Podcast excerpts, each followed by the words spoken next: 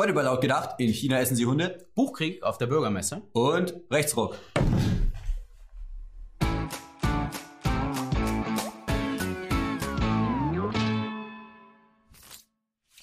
Am Sonntag wurde wieder mal gewählt. Zum einen standen die Nationalratswahlen in Österreich an. Hier konnte sich die ÖVP mit 31 Prozent als stärkste Kraft durchsetzen und somit wird wahrscheinlich Sebastian Kurz der jüngste Regierungschef Europas. Aber auch die FPÖ konnte ziemlich gut zulegen. Mit 27 Prozent sind sie die zweitstärkste Kraft. Die Schlagzeilen waren also völlig klar. Rechtsruck in Österreich. Aber man soll den Tag nicht vor dem Abend loben. Kurz gilt zwar als Hardliner in Einwanderungsfragen, ist aber im Grunde die reinste Mogelpackung. Er hat noch vor Monaten hat er behauptet, dass der Islam ganz selbstverständlich zu Österreich gehöre. Und Österreich sowieso mehr Willkommenskultur bräuchte. Ja, also von wegen Anti-Merkel-Modell. Der Typ ist einfach nur ein Fähnchen im Wind und hat die Zeichen der Zeit erkannt. Da wollen wir doch mal sehen, was da am Ende bei rauskommt. Allerdings, Freunde, hat die Wahl in Österreich auch was durchweg Positives. Und zwar, die Grünen sind an der 4%-Hürde gescheitert. Da haben die sogar eine 4%-Hürde. Und die scheitern trotzdem von 12% auf 3,8. Ein Absturz, der seinesgleichen sucht. Und es hat wirklich niemand Verwendung für diese Partei. Außer natürlich die Partei selber. Und bei denen ist die Kacke jetzt richtig am Dampfen. da fehlen in Zukunft 9 Millionen Euro Fördergelder. Und den letzten Wahlkampf haben die noch nicht mal bezahlt. Da wird wahrscheinlich das ein oder andere Antifa-Projekt dran glauben müssen. Ja, die fetten Jahre sind vorbei, Freunde. oh, ist das schön. Neben der Wahl in Österreich gab es auch die vorgezogene Landtagswahl in Niedersachsen. Und auch hier konnte die AfD zum 14. Mal in Folge in einen deutschen Landtag einziehen. Allerdings sind sie mit knapp 6% hinter den Erwartungen geblieben. Aber es gab keinen Nazi-Skandal. Ja, immerhin. Die SPD konnte vor der CDU gewinnen, doch die Grünen sind ziemlich stark ja, zurückgegangen, weshalb eine rot-grüne Regierung Geschichte ist.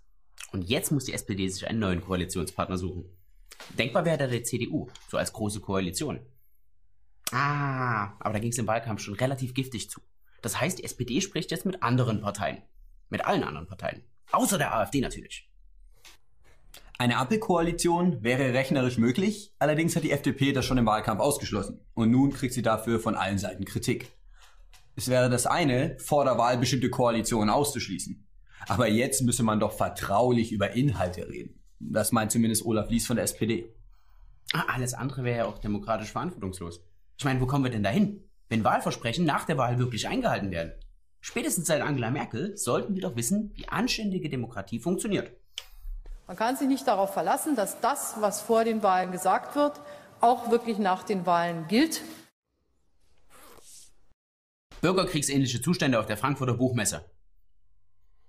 Dieses Gefühl könnte man zumindest bekommen, wenn man den aktuellen Medienberichten glaubt. Ja, der Börsenverein hatte zu einer Auseinandersetzung mit den rechten Verlagen aufgerufen.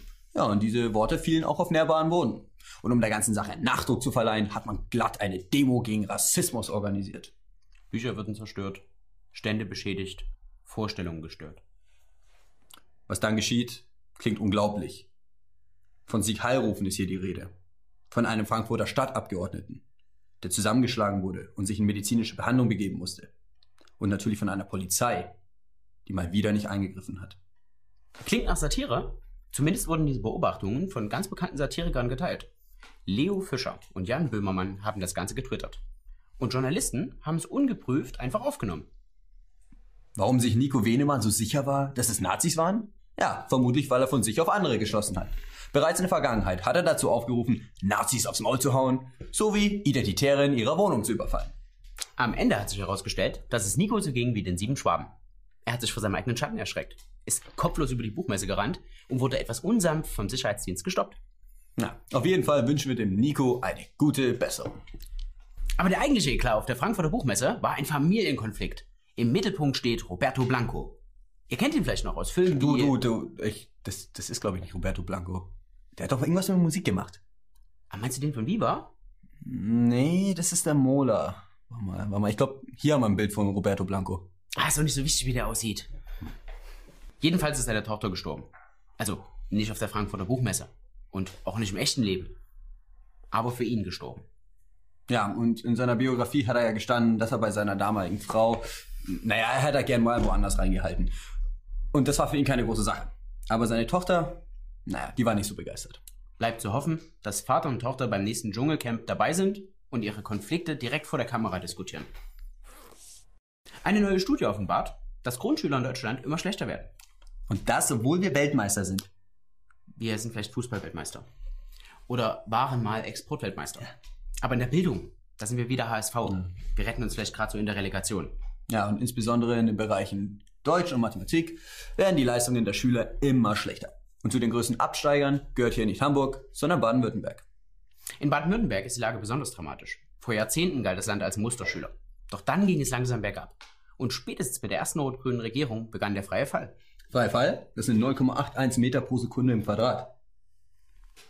Ja, das Ergebnis hat also in Baden-Württemberg niemanden überrascht. Das war abzusehen, so zumindest die einhellige Meinung unter den Pädagogen. Und einen Schuldigen hat man auch schon ausgemacht. Ali Mehmet Mustafa. Eine Stuttgarter Pädagogin ist zum Beispiel auf der Suche nach einer für alle verständlichen Amtssprache. Ja, das könnte in Deutschland zum Beispiel Deutsch sein. Aber es ist mehr so eine Richtlinie als eine Regel. In Stuttgart versucht man es zum Beispiel mit Zeichensprache. Da nutzt man viele Bilder, Symbole und sowas. Die Lehrerin spricht mit drei aus Indien stammenden Schülern einfach Englisch. Und für eine Schülerin aus Rumänien nutzt sie ein Übersetzungsprogramm auf dem Handy. Ein Hoch auf die Technik.